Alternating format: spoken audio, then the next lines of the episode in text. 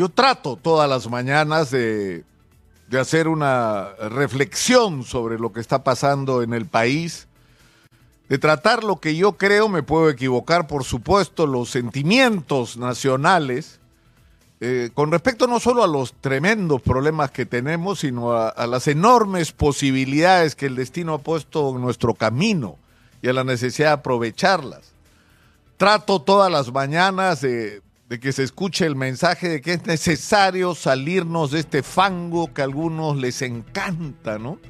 De revolcarnos en el odio, en el insulto, en el agravio, en el ataque, en la división entre peruanos, que nos ha hecho un daño inmenso, no ahora.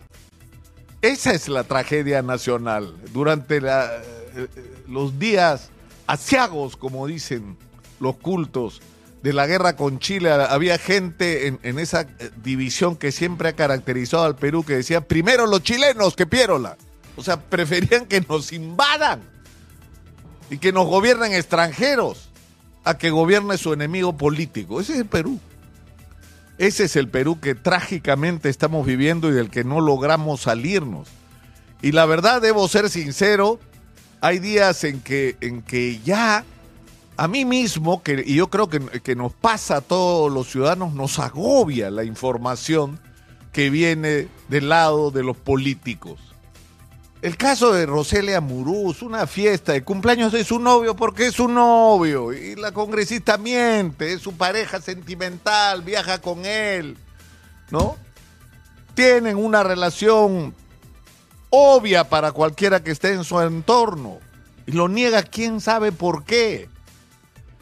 Dice, yo no participé, fue un error ir a esa fiesta y ella era la organizadora de la fiesta. Se ha probado ayer de manera así, digamos, contundente, con mensajes, con comunicaciones, con testimonios. Ella era la organizadora de la fiesta donde terminó un muerto. ¿No? Y que supuestamente no habían invitado a los asistentes. Por supuesto que el que metió el balazo estaba recontra invitado a esa fiesta. Y la pregunta es qué hacía así esa clase de gente, qué hacía ahí esa clase de gente. ¿Qué, ¿De qué entorno está rodeada la señora con la señorita congresista? Que además en las imágenes que se han mostrado está pues en un estado de ebriedad calamitoso saliendo de la fiesta. O sea, conmemorando el luto, cumpliendo el luto de su compañero de mesa directiva, ¿no? Nano Guerra García que acababa de fallecer. Ese es, pero el problema es ese, que esta señorita es la Exitosa. tercera vicepresidenta del Congreso de la República, el primer poder del Estado del Perú, y ni siquiera le pasa por la cabeza que lo que tuvo que hacer el primer día es renunciar. Y lo primero que debieron hacer en esa mesa directiva es cortarle la cabeza en términos políticos, por supuesto, estoy hablando. Pero es que el sentido de la moral, del respeto a los ciudadanos y a las instituciones ya se perdió completamente en el Perú. Se perdió completamente. El propio presidente del Congreso de la República está ahí no porque sea conveniente para el país, sino es conveniente para los arreglos estos simplemente eh, más allá de cualquier imaginación. O sea, díganme ustedes si alguna vez imaginaron una alianza entre Fuerza Popular, Perú Libre, Vladimir Cerrón, dicho sea de paso, haciéndose la víctima porque lo han sentenciado otra vez por corrupto, porque no es la primera sentencia, ni, ni será la última, porque le vienen más. Y ahora no quiere ir preso y llora porque dice que es perseguido político. ¿No? Una alianza decía entre Fuerza Popular, el partido de Vladimir Cerrón, que, que, Perú Libre, Alianza para el Progreso de César Acuña, avanza, o sea, ¿qué es esto? O sea, por una alianza sin ningún principio que no sea el, el, estar mamando de la teta del Congreso hasta el año 2026, porque el Congreso de la República, entre otras cosas, es una agencia de viajes. Están conociendo lugares que no conocerían si dependieran del, del producto de su trabajo, ¿no? Yo no sé qué harían muchos de los congresistas si no están en el Congreso, ellos sí lo saben. Pues no tienen ningún mérito, porque no le han ganado a nadie, porque no son exitosos como empresarios, como académicos, como profesionales, son nada en la sociedad en términos reales.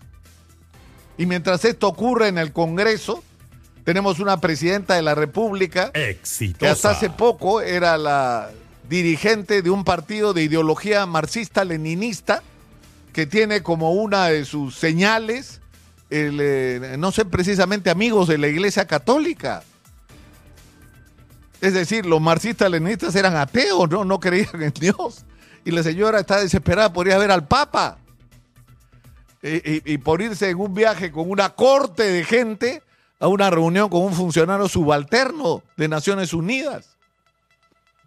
O sea, en, un país que está como está, además, con todos los problemas que tenemos por resolver y que son urgentes, con un estado de emergencia que está haciendo agua por todos lados en relación al tema de la inseguridad. Sea, en San Juan del Urigancho matan, secuestran, extorsionan a gente como si no hubiera estado de emergencia. Entonces, y, a esto se suma la, denuncia ahora sobre lo, que ha estado ocurriendo con periodistas que han sido supuestamente, en esa lista estoy yo también, y yo he tratado de, de, encontrar una interpretación y una explicación a esto, y hay algo que une a todos los periodistas. Fíjense ustedes, Cuarto Poder, Punto Final, Exitosa, hasta Willax.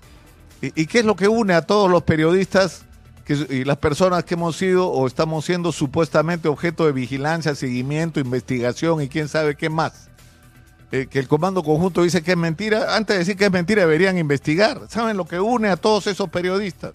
Que todos en algún momento hemos puesto al aire información, hemos realizado investigaciones o hemos denunciado el mal uso de los recursos de las Fuerzas Armadas y en particular del ejército por malos elementos del ejército. Ninguno de esos periodistas es enemigo del ejército peruano como institución. Lo que une a todos esos periodistas, entiendo yo, Exitosa. es la misma indignación porque los recursos del ejército peruano se usen de una mala manera, como por ejemplo ocurrió en el Real Felipe, que hacían tonos y alquilaban el Real Felipe, además es un arsenal, ¿no? Planteando un problema muy serio de seguridad y los fondos no llegaban donde debían llegar, pues. Entonces, en, vez de andar persiguiendo periodistas, deberían investigar quién del ejército está haciendo mal uso de sus recursos y en algo tan delicado además porque se ha hablado de esto como el BRAEM. Entonces, no se equivoquen. Acá nadie está atacando al ejército peruano, ni mucho menos. Al revés, se está defendiendo el interés del ejército peruano contra algunos malos elementos a su interior que no están actuando de manera correcta y están traicionando a su institución.